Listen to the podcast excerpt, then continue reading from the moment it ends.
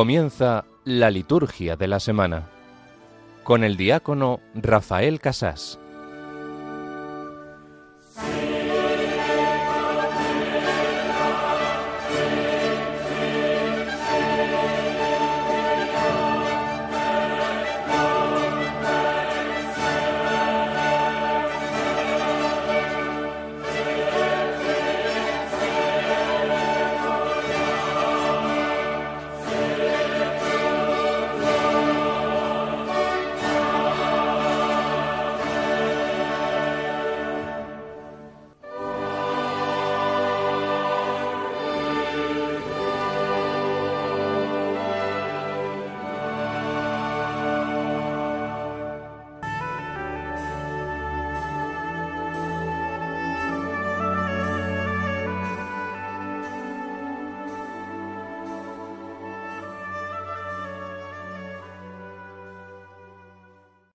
Oh Dios, que por la gracia de la adopción has querido hacernos hijos de la luz, concédenos que no nos veamos envueltos por las tinieblas del error, sino que nos mantengamos siempre en el esplendor de la verdad.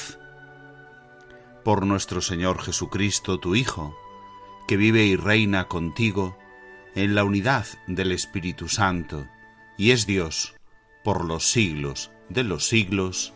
Amén.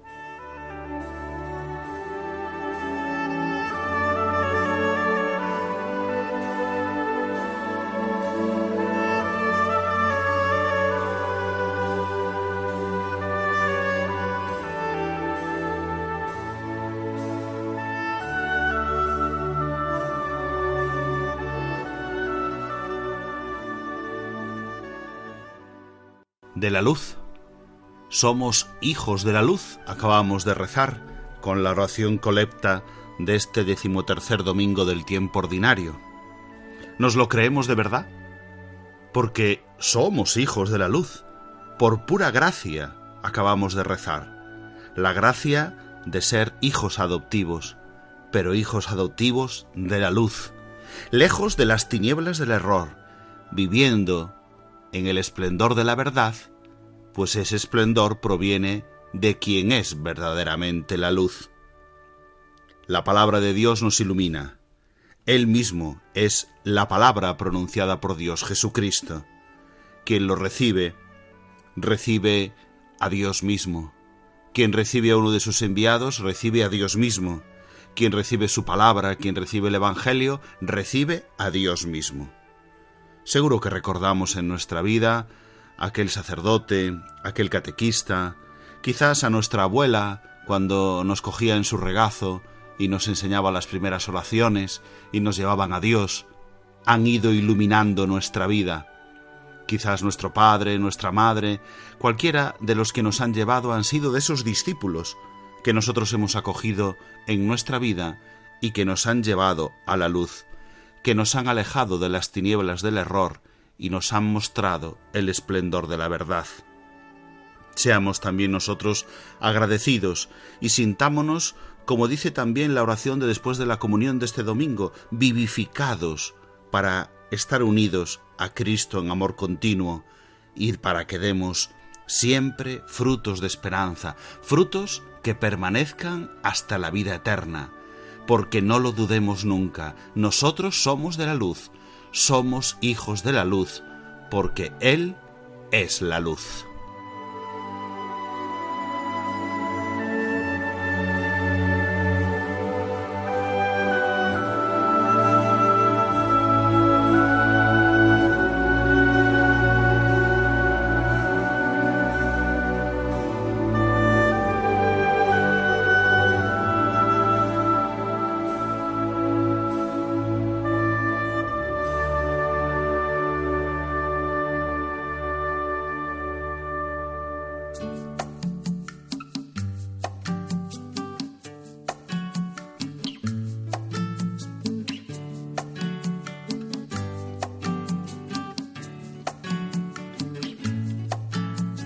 Lámpara es tu palabra para mis pasos, luz en mi sendero.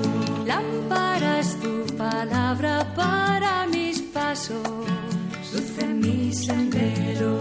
Luz, tu palabra es la luz. Luz, tu palabra es la luz.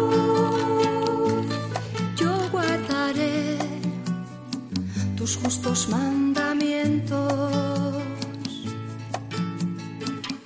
Señor, dame vida según tu promesa. Lámpara es tu palabra para mis pasos, luz en mi sendero.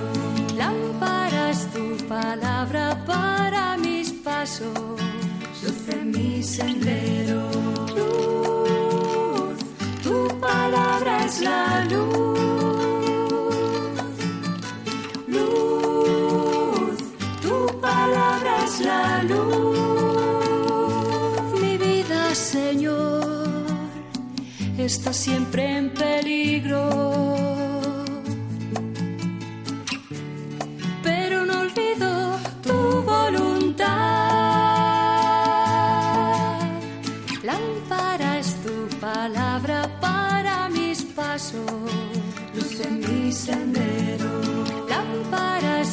Palabra para mis pasos, luz en mi sendero.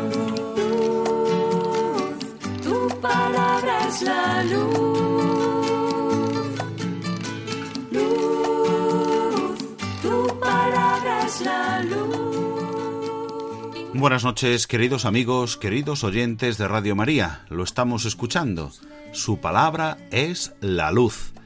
Como rezábamos en la oración colecta y que como comenzábamos también la liturgia de este domingo del tiempo ordinario, de este decimotercer domingo del tiempo ordinario, el Señor nos ilumina.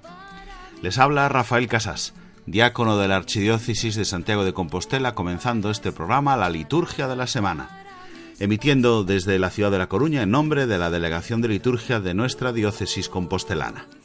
Lo hacemos en esta noche de sábado, compartiendo con los demás compañeros que dirigen este programa en la Radio de la Virgen, en Radio María, la liturgia de la semana.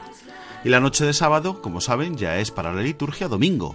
Por lo tanto, en esta ocasión, domingo decimotercero del tiempo ordinario, domingo que comentaremos con profusión y domingo que viviremos con intensidad.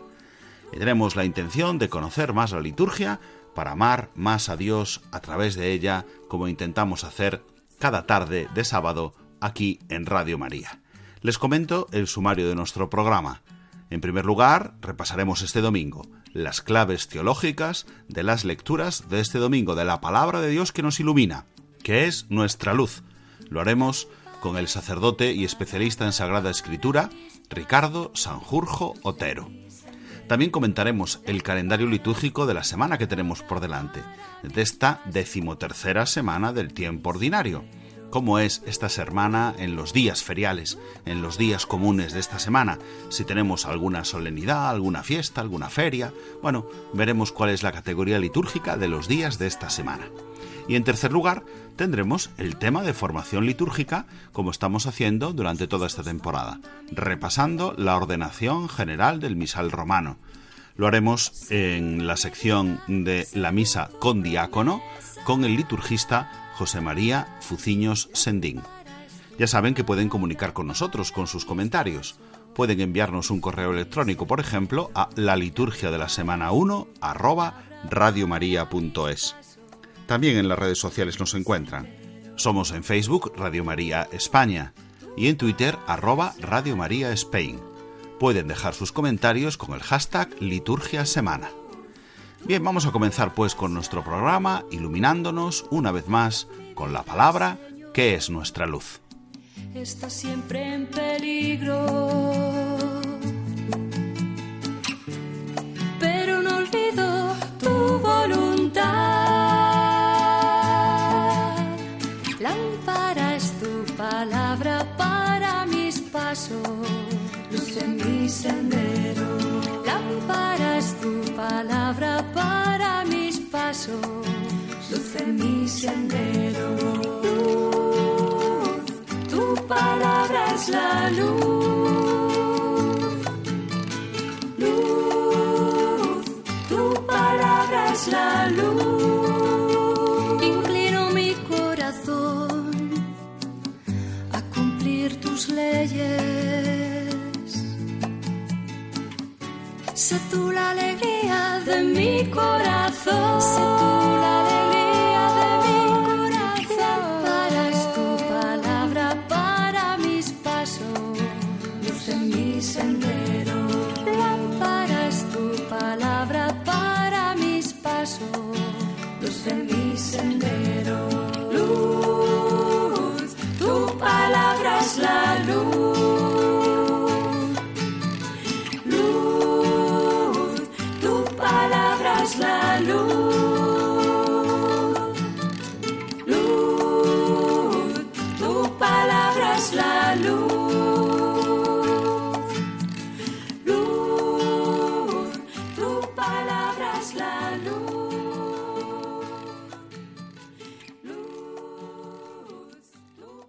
Comenzamos ya entonces con la primera parte de nuestro programa, que como siempre es el comentario del el contenido bíblico de las lecturas de este domingo. Ayudado siempre por Ricardo Sanjurjo con quien hoy comparto aquí despacho y con quien podemos hablar en directo, porque tantas veces, buenas noches Ricardo, nos hablamos por teléfono y desde Santiago, ¿no? Sí, la verdad es que sí, la- pero hoy, hoy por lo menos podemos estar juntos. Hemos coincidido, hemos coincidido en el mismo despacho. es, Bueno. lo, es lo bueno que tiene estar de vacaciones, que ya, ya podemos organizarnos mejor. De otra manera, queridos oyentes de Radio María, hoy por lo tanto aquí compartiendo con Ricardo Sanjurjo Otero, ya saben ustedes, sacerdote de mi diócesis de Santiago de Compostela y especialista en Sagrada Escritura, que como siempre nos comenta el contenido bíblico de las lecturas de este decimotercer domingo del tiempo ordinario. Vamos a comenzar, Ricardo, ¿qué nos cuentas? Primera lectura, ¿qué tenemos? Pues mira, en la primera lectura tenemos un pasaje que yo creo que para muchos es un pasaje bastante conocido. Es el comienzo del encuentro del profeta Eliseo, el, sucesor de Elías, con la eh, mujer sunamita. Aquella mujer que, que ya era más o menos anciana, que, tenía, que no tenía un hijo y que, bueno, que, que después el hijo se le muere, spoiler, y Eliseo lo resucita. Y vamos a ver la primera parte de este encuentro, porque va a afrontar el tema que luego Jesús también mencionará en el Evangelio. No quiero hacer spoilers para el que haga después la homilía, eh, pero, pero sí que es cierto que aquí en lo que se centra la primera parte de este relato es en acoger a Eliseo en cuanto que es hombre de Dios y que por tanto es acoger a Yahvé mismo que viene, que viene y se hace presente en la vida de, este matrimonio, insisto, ancianos, sin hijos, y que, y que bueno, por lo, por, por lo tanto, podríamos decir que estaba condenado a la muerte. Y como consecuencia de esta acogida, pues se da lugar a esta nueva vida, ejemplificada en este hijo, que insisto, después la historia continúa y da lugar a una forma de milagro que es muy reconocible también en, en el Nuevo Testamento, porque es el mismo milagro de la resucitación de la hija de Jairo, de la resucitación de Tábita, de Eutico, e incluso de Elías y la viuda de Sarepta, que posiblemente es un relato posterior en el tiempo, aunque en el mundo del relato aparece antes. Muy bien, y esto nos viene complementado como siempre con la respuesta que a la vez es oración y es texto bíblico, que es el Salmo. En este caso, ¿qué Salmo tenemos para este domingo? Pues tendremos el Salmo 88, eh, 88-89, dependiendo de la numeración que sigamos, eh, que, y vamos a cantar las misericordias del Señor. Es decir, acoger al Señor en nuestra vida es siempre fuente de amor, de misericordia, de esa nueva vida que es más plena porque el Señor está en ella. Vamos a escuchar, por lo tanto, un trocito de este Salmo.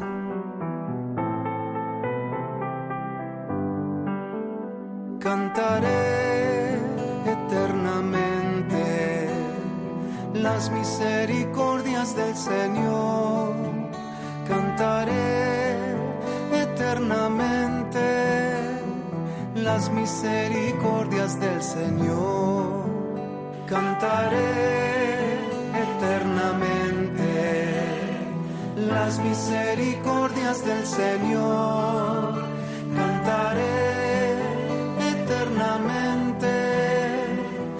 Las misericordias del Señor.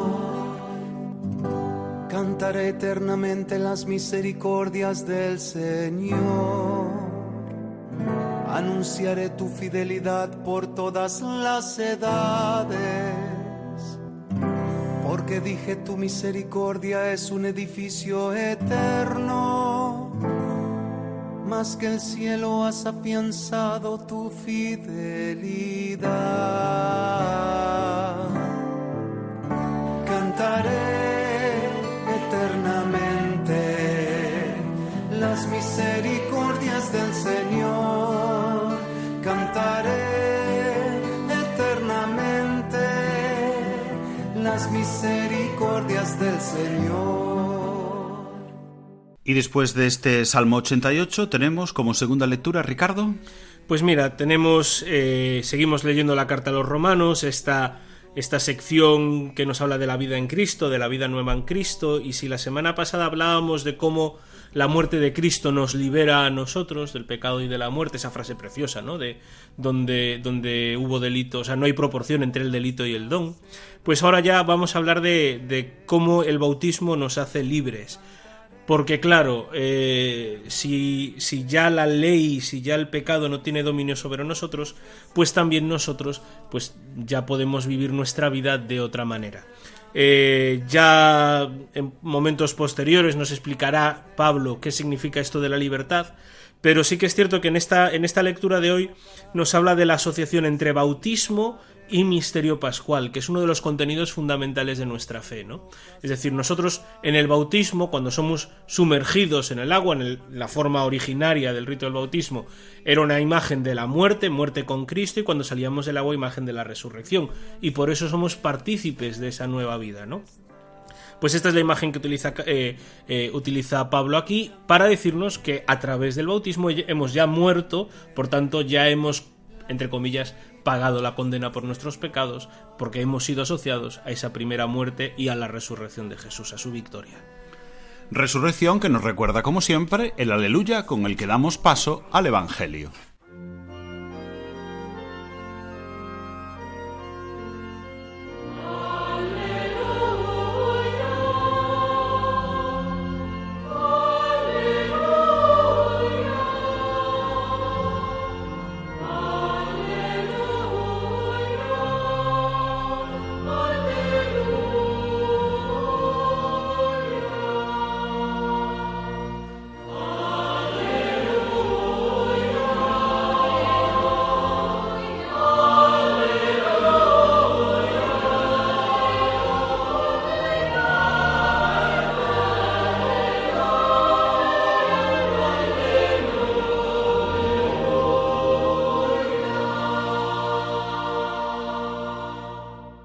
Aquel tiempo dijo Jesús a sus apóstoles, El que quiere a su padre o a su madre más que a mí, no es digno de mí.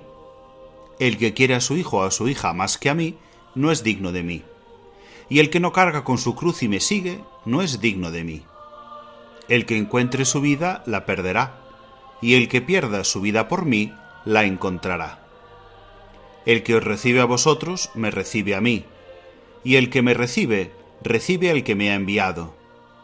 El que recibe a un profeta porque es profeta, tendrá recompensa de profeta, y el que recibe a un justo porque es justo, tendrá recompensa de justo.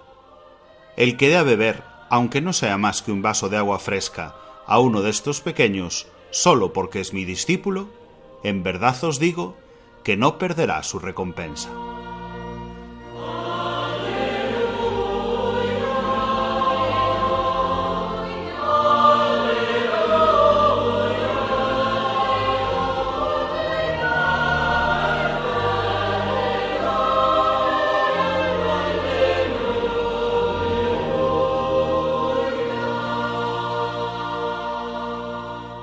Pongámonos en la piel de, de, los primeros oyentes del Evangelio de Mateo, ¿no? Eh, donde principalmente eh, pues los, predicadores cristianos o los grandes predicadores cristianos eran predicadores itinerantes.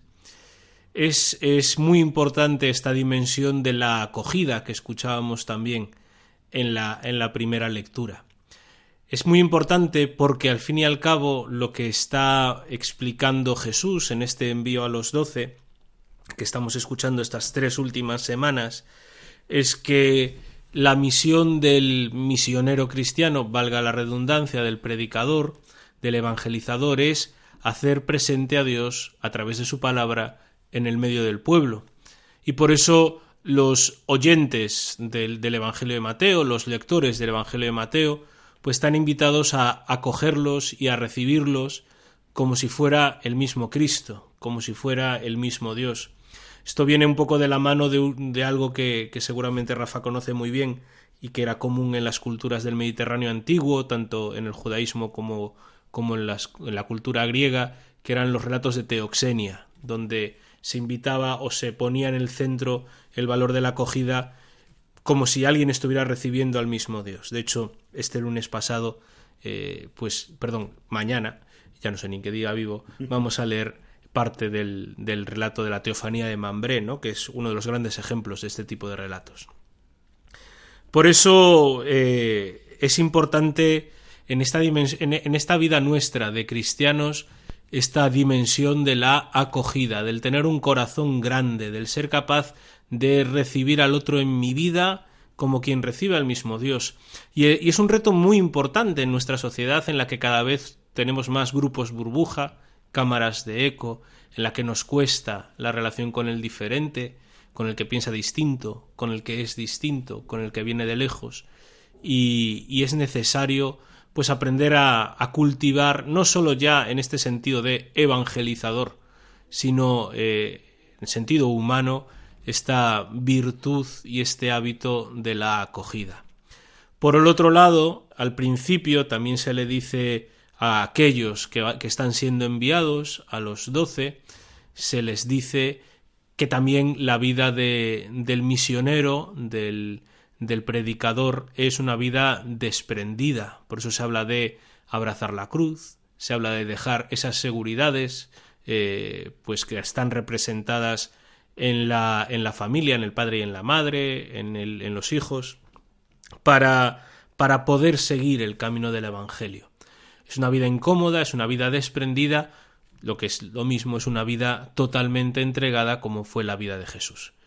Por eso, pues yo creo que podíamos invitar eh, a todos nuestros oyentes, Rafa, a, en este decimotercer domingo del tiempo ordinario, a pedirle, o sea, que le pidan al Señor, a, pues ese corazón ancho, ese corazón grande, esa magnanimidad de la que hablaban los grandes maestros espirituales, donde sepamos, por un lado, eh, acoger a todo el mundo, especialmente eso, aquellos que vienen de lejos, intelectual, espiritual, vitalmente, porque es también una forma de acoger en ellos a Cristo. Él mismo lo dice, ¿no? Cuando lo hicisteis con uno de estos mis pequeños, lo hicisteis también conmigo. Pero al mismo tiempo pedirle al Señor esta, esta virtud de lo que Ignacio llamaba la santa indiferencia, del ser capaces de, de no aferrarnos a las cosas para poder tener esa vida totalmente entregada. Muchas gracias Ricardo por habernos acercado la palabra de Dios de este domingo, queridos oyentes de Radio María, con Ricardo Sanjurjo Otero, sacerdote de la Diócesis de Santiago de Compostela y especialista en Sagrada Escritura. Despedimos esta primera parte del programa. Hay una mano que conmigo está cuando no tengo fuerzas. Y sin pensarlo me ha de levantar cuando llegan las pruebas. Hay una mano que ayudó a Moisés y el mar lo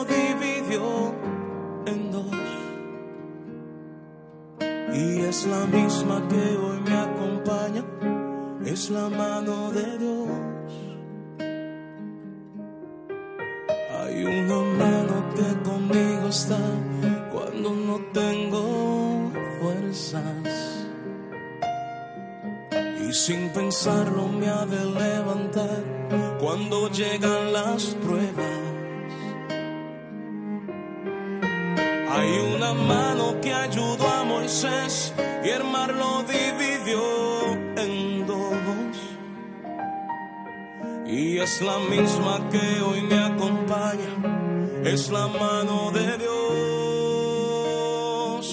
es la que me sostiene cuando voy a caer, es la que a mí me mueve para obrar con poder, la que me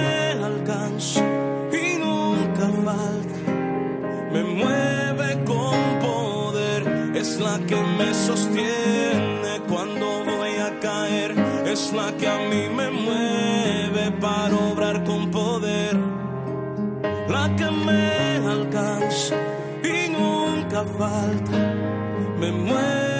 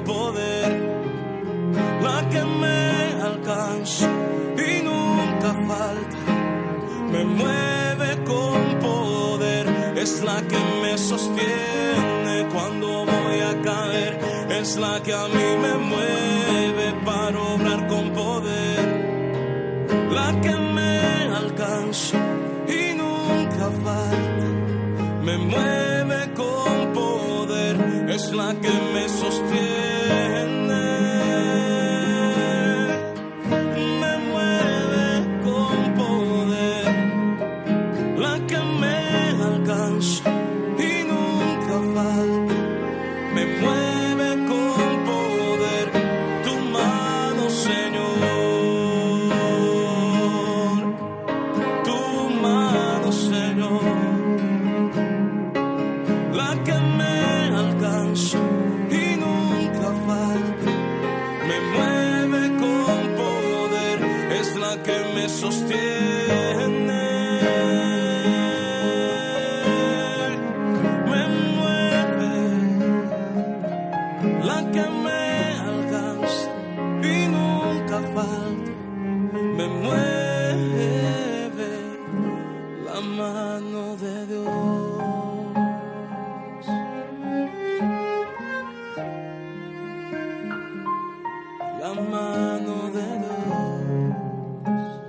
Cogidos de la mano de Dios, de la mejor mano que podemos estar cogidos, continuamos con nuestro programa en la segunda sección.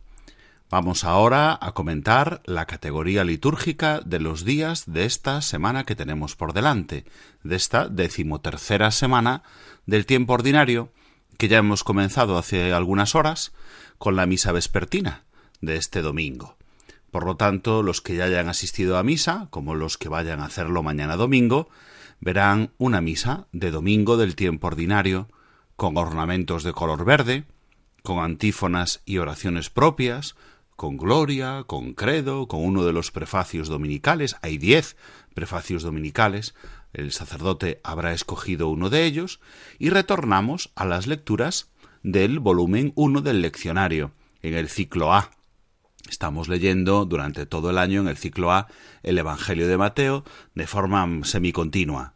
¿Vale? Vamos recorriendo la vida de Jesús en eh, la versión según San Mateo. También los que ya hayan asistido a la misa o lo hagan mañana verán que se habrá hecho alguna alusión, por ejemplo en la munición de entrada o en alguna de las intenciones de la oración universal, a una jornada que se celebra en este domingo, que es la jornada de responsabilidad en el tráfico.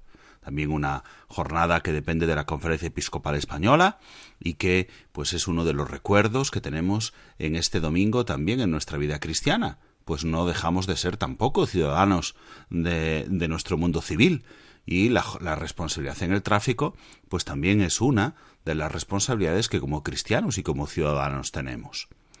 Además, como saben, todos los domingos eh, no se permiten otras misas de difuntos en el tiempo ordinario excepto la misa exequial, es decir, la misa de las exequias del funeral de alguien que acaba de fallecer, sí está permitida en los domingos del tiempo ordinario, pero no otras misas de difuntos como de aniversarios, etc. Por lo tanto, la mayoría de los lugares habremos asistido a la misa dominical del domingo de la decimotercera semana. Además, eh, tenemos que recordar que si pertenecemos a la diócesis de Lleida, se habrá hecho un recuerdo especial del aniversario de la ordenación episcopal de su obispo, Monseñor Salvador Jiménez Valls. Y esto es la, composición de la liturgia de este domingo, de propiamente lo que estamos celebrando ya desde el sábado por la tarde y durante todo el domingo. Vamos a comentar ahora los días de cada uno de los días de la semana.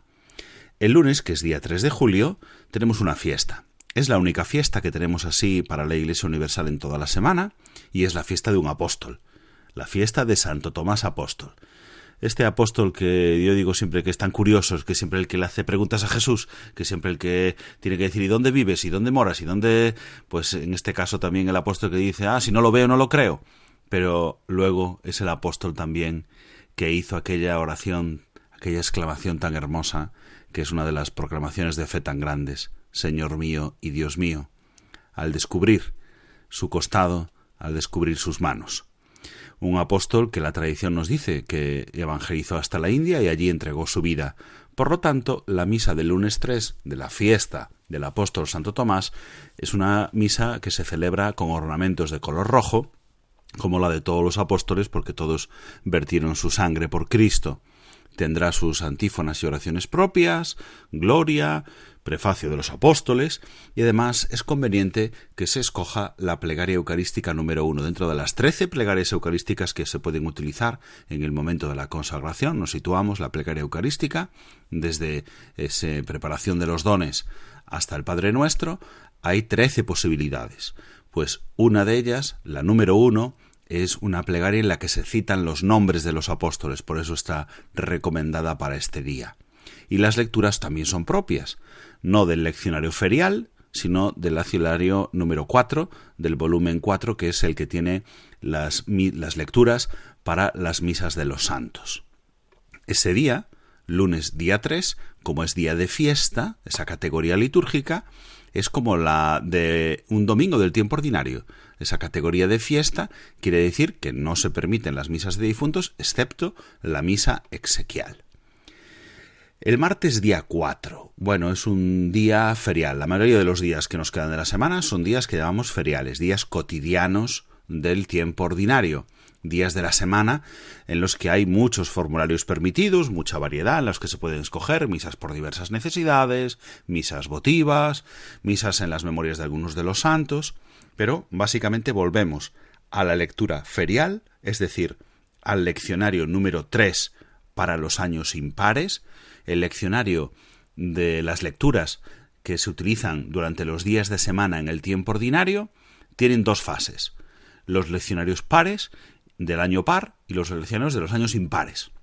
Estamos en un año impar y por lo tanto estamos leyendo, pues en esta semana, por ejemplo, se leerá eh, algunos capítulos del libro del Génesis, ¿vale? En la primera lectura y el Salmo. El Evangelio es el mismo, sea año par o año impar durante la semana, de manera que así podemos leer continuo todo el Evangelio a lo largo de un año. Y una buena selección de la palabra de Dios del resto de la Biblia en dos años, año par y año impar. Así que el martes o el miércoles o el jueves que tomaremos ese leccionario del volumen 3, año impar, iremos leyendo las lecturas continuas que nos va proponiendo la Iglesia para ir conociendo mejor la palabra de Dios. En concreto, el martes también es eh, fiesta en algunos lugares.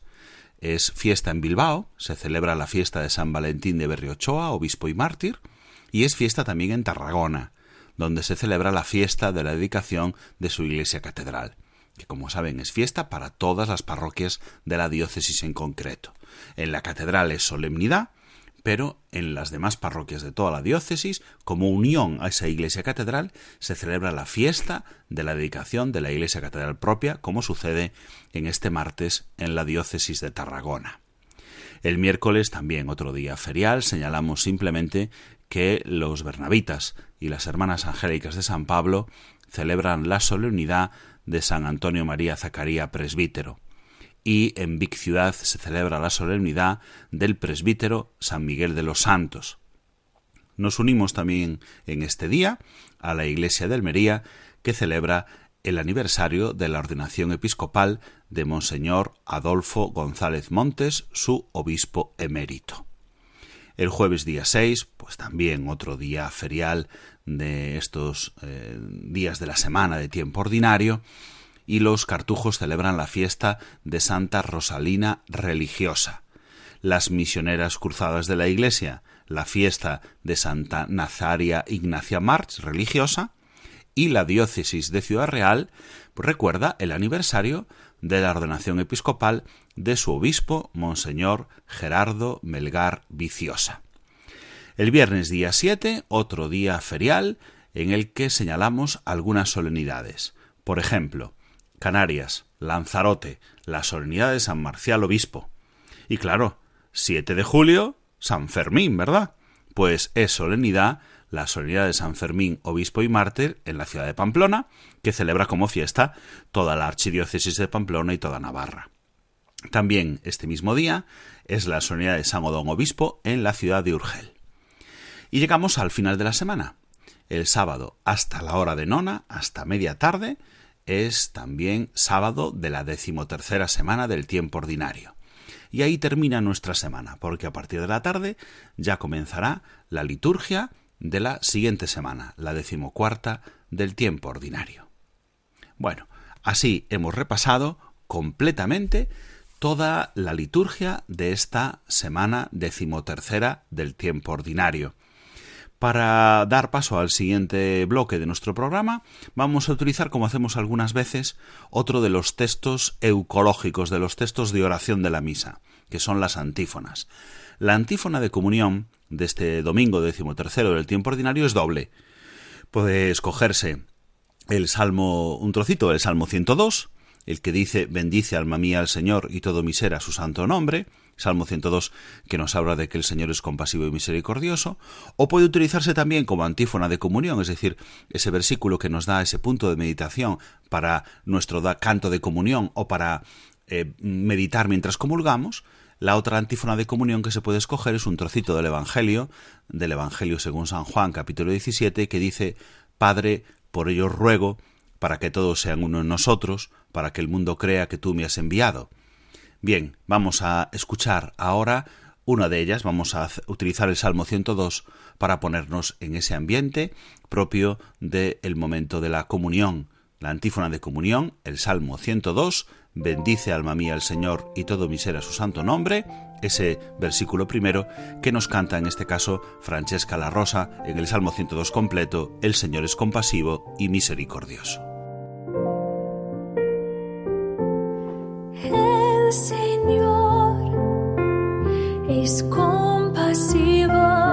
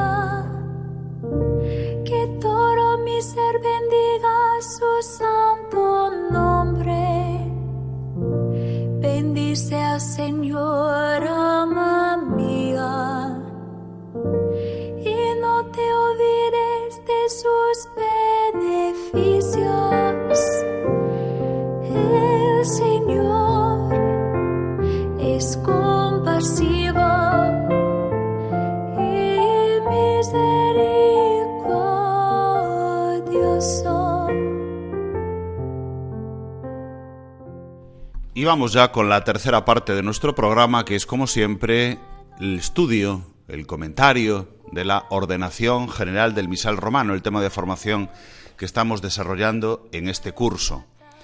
Vamos a comentar ahora una nueva sección, la sección Misa con Diácono. hemos comentado las últimas semanas, nos ha llevado varios meses comentar la descripción de la celebración de la Santa Misa sin diácono, que es la más habitual, seguramente, en todas nuestras parroquias. Pero allá donde participa también en esa distribución de ministerios un diácono, hay algunas peculiaridades que hay que conocer que realiza el diácono en la celebración de la Santa Misa. Y como siempre, tenemos la ayuda y el comentario de don José María Fuciño Sendín, abad presidente de la Real e Insigne Colegiata de Santa María del Campo de La Coruña. Buenas noches, don José María. Buenas noches, don Rafael. Don José María, vamos con la misa con diácono. Aquí normalmente tenemos misa con diácono, ¿verdad? Sí, sí, en nuestra celebración tenemos los domingos misa con diácono.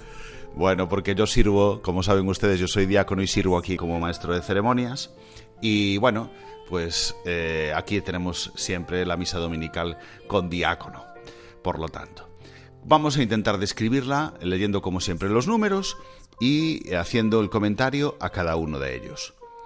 Vamos a ver, comenzamos en el número 171 que dice, Cuando un diácono, revestido con las vestiduras sagradas, interviene en la celebración eucarística, desempeña su oficio propio. Así pues, él A. Asiste al sacerdote y va a su lado. B. En el altar le ayuda en lo referente al cáliz o al libro. C. Proclama el Evangelio y por mandato del sacerdote celebrante puede tener la homilía. D. Dirige al pueblo fiel por medio de las oportunas municiones y enuncia las intenciones de la oración universal. E.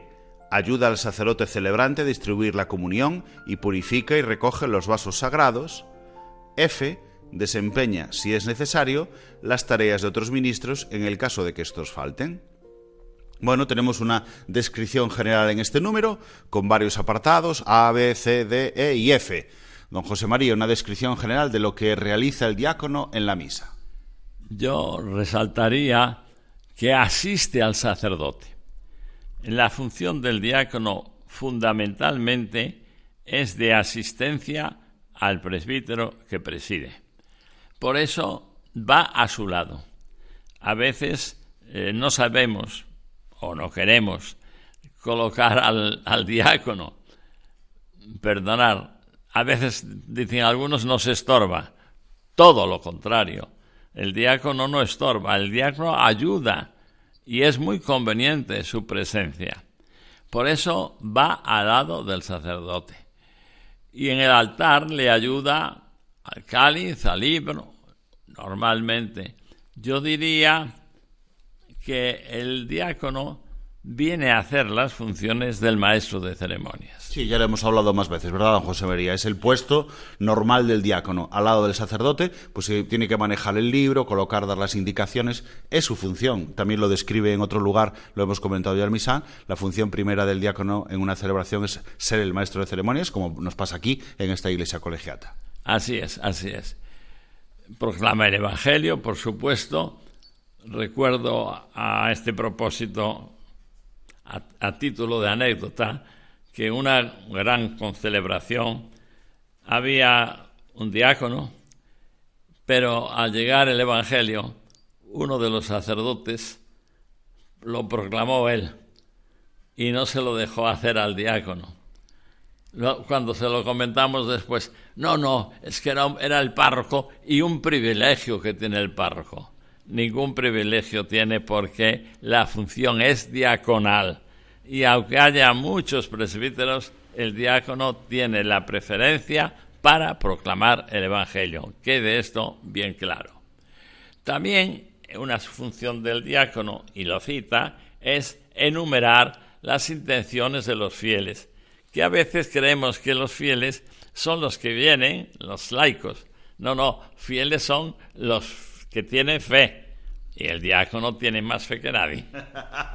Muy bueno, José María. Es el diácono el que proclama las intenciones, cosa que muchas veces no se hace.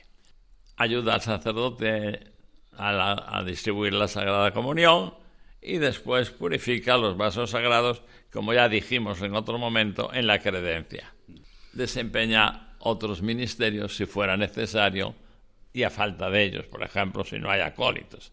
El diácono haría también unas funciones eh, sustitutorias, pero lo propio de él lo acabamos de enumerar. Muy bien, don José María, aquí quedan al principio descritas esas peculiaridades de la misa con diácono. Luego se refiere ya a los ritos iniciales, que es lo que vamos a hacer hoy también. Vamos a intentar descubrir esa primera parte. Dejamos para otros sábados a la noche los ritos iniciales. 172. Llevando el evangeliario algo elevado, el diácono precede al sacerdote en su camino hacia el altar. Si no, camina a su lado. Bueno, en la procesión de entrada pues hay dos, dos localizaciones para el diácono. Si es una misa solemne con evangeliario, va adelante, ¿verdad? Exacto, precede hacia el altar. Pero si no lleva el evangeliario, entonces camina al lado del celebrante. Al lado del celebrante principal, eh, dice eh, eh, en esta introducción. Antes había una pequeña diferencia, iban los diáconos antes si era un presbítero y después si era un obispo, ahora sea quien sea, el que presida, presbítero o obispo, camina a su lado. ¿Vale? Ligeramente, obviamente, pues si vamos por el pasillo, ligeramente un poquito detrás, sea obispo o sea presbítero, ¿vale? Esto ha cambiado, porque muchas veces en, mi práctica pastoral me lo dicen, no, no, vete delante, vete delante. Yo voy al lado detrás. Muy bien. Luego el 173. Llegado al altar, si porta el evangeliario, omitida la reverencia, asciende al altar. Luego, una vez colocado el evangeliario como es laudable sobre el altar, juntamente con el sacerdote, lo venera con un beso. Sí, es el, comienzo de la celebración. Si lleva el evangeliario, evidentemente se abstiene de hacer ninguna inclinación porque está llevando la palabra del Señor. Si no, pues besa el altar como es habitual juntamente con el sacerdote. Y aquí quisiera recalcar que eh, al principio los concelebrantes besan el altar, el diácono también, pero al final de la celebración, voy a adelantarme, quienes besan el altar son solo el sacerdote y el diácono, no los otros concelebrantes. Es decir, en una misa concelebrada, imaginemos una procesión de entrada, van los, los presbíteros concelebrantes delante, imaginemos que haya un diácono que lleva el evangeliario, va delante de todo, coloca el evangeliario sobre el altar y se espera en un lado hasta que todos los concelebrantes besen el altar y al final, con el sacerdote que presida o el obispo que presida, son los diáconos los que besan el altar con él. ¿Mm? Esto es la forma correcta como nos acaba de describir muy bien aquí en los ritos iniciales. Y efectivamente, como usted dice, al final de la celebración solo, solo el celebrante principal con los diáconos son los que besan el altar. Bueno, muy bien, vamos un poquito más adelante. Dice, si no lleva el evangeliario, hace una inclinación profunda al altar juntamente con el sacerdote, según el modo acostumbrado, y con él lo venera mediante un beso. Finalmente, si se emplea el incienso, asiste al sacerdote en la imposición del mismo y en la incensación de la cruz y el altar. Correcto, creo que no hay nada que añadir, está clarísimo. Si hay incienso, el diácono es el que acompaña al sacerdote en la incensación de la cruz y del altar. Muchas veces me preguntan, ¿y cuántos diáconos? Pues mira, también está descrito, no aquí en el misal, pero sí en el ceremonial de los obispos, por ejemplo, hay tres diáconos normalmente. Dos que asisten al sacerdote, que va a concelebrar, el principal celebrante, y eh, el otro es el que hace las funciones de leer el Evangelio, preparar el altar, es decir, dos diáconos asistentes. Por eso ahora en los ritos iniciales, que vamos a llegar al momento, digamos, de sentarnos por primera vez, ¿dónde se sientan los diáconos? Pues los diáconos se sientan próximos al celebrante. Es decir, cuando tenemos una sede, y hay solo una sede, como debe ser, para el celebrante, los dos asientos pegados al celebrante no son para ocupar unos presbíteros, no son para ocupar otros obispos, otros eh, personajes con eh, otra dignidad, sino que son los servidores, los servidores del celebrante principal, los que se sientan uno a su lado y el otro a su lado. Si no los hubiese, basta con que la sede haya solamente una silla, pues es solo uno el que preside. ¿Mm? Entonces, eh, porque lo digo porque a veces vemos, ¿verdad?, que han quedado eh, como dos pequeñas sillas al lado de, de, la sede en muchas iglesias donde no hay diáconos que ayuden, ni... Entonces, es como, como si hubiese quedado ahí un remedio de la antigüedad, ¿no? Sí, es que antiguamente al lado del sacerdote se ponía el diácono y el subdiácono. Su, su diaconado ya mm, se ha sido sí, suprimido sí. ya por, por San Pablo VI, nada menos. Pero sí, ha, quedado la costumbre de esos dos asientos al lado de la sede principal. No debe haber esos asientos, a no ser que haya diáconos que los ocupen. Si no, no tienen razón de ser. Es mejor retirarlos, esos asientos, siendo posible y, respetando todas las normas de arte sacro, por supuesto pero es mejor retirar porque la sede, ya lo hemos dicho cuando comentábamos el número al principio del, de la ordenación general del misal romano, cuando comentamos la sede es única. La sede es única y la sede no es un asiento, es un lugar donde hay también un asiento, donde hay una silla. Pero la sede no es la silla en sí misma, sino que la sede es el lugar litúrgico. Y en ese lugar litúrgico debe haber una silla, si es en una catedral, debe haber una cátedra. ¿eh? La silla desde la que el, el obispo imparte cátedra pero a su lado dos pequeños asientos si es que hay dos diáconos que le asistan. Y el tercer diácono entonces se ocuparía pues de preparar el altar, se, se, preocuparía de leer el Evangelio, se preocuparía de esas eh, cuestiones que yo llamo de manos y de, y de boca, y los otros dos, pues asisten al sacerdote principal. Por eso cita que haya en una misa solemne tres diáconos. Bien, eh, hemos hecho la incensación, don José María, y vamos al último número de esta, de esta, de esta introducción de estos ritos iniciales, que es el 174. Una vez incensado el altar, se dirige a su, su, asiento acompañando al sacerdote y allí permanece a su lado y le ayuda cuando sea necesario. Repetimos lo mismo, lo que estamos diciendo. El sitio del diácono es al lado del presbítero para atenderle y asistirle. No hay duda ninguna. Muy bien, don José María, hemos comentado hoy, por lo tanto, los ritos iniciales. Queda muy claro estas cuestiones y ahora pues es cuestión de que nosotros los vayamos repasando y vayamos intentando siendo fieles a esto que nos pide la liturgia católica. Muchas gracias, don José María, una noche más por haber comenzado esta introducción a la misa con diácono. Muchas gracias a vosotros. Muy bien, queridos oyentes de Radio María, continuamos así con nuestro programa. Agradecemos a don José María Fuciño Sendín, abad presidente de la Real Insignia Colegiata de Santa María del Campo, delegado de liturgia de nuestra diócesis de Compostela, que nos haya comentado este comienzo de la misa con diácono. Y de este modo llegamos también al final de nuestro programa, porque se nos ha pasado el tiempo. Hemos agotado ya el tiempo de la liturgia de la semana, queridos oyentes de Radio María. Les damos las gracias por su atención y les anunciamos que volveremos el próximo sábado con otra edición de la liturgia de la semana. Ahora les dejamos con los servicios informativos de Radio María, con toda la actualidad de España, del mundo y de la Iglesia. Les abrazo en el Señor y les deseo un feliz domingo. Muchas gracias y buenas noches de parte de su amigo, el diácono Rafael Casas.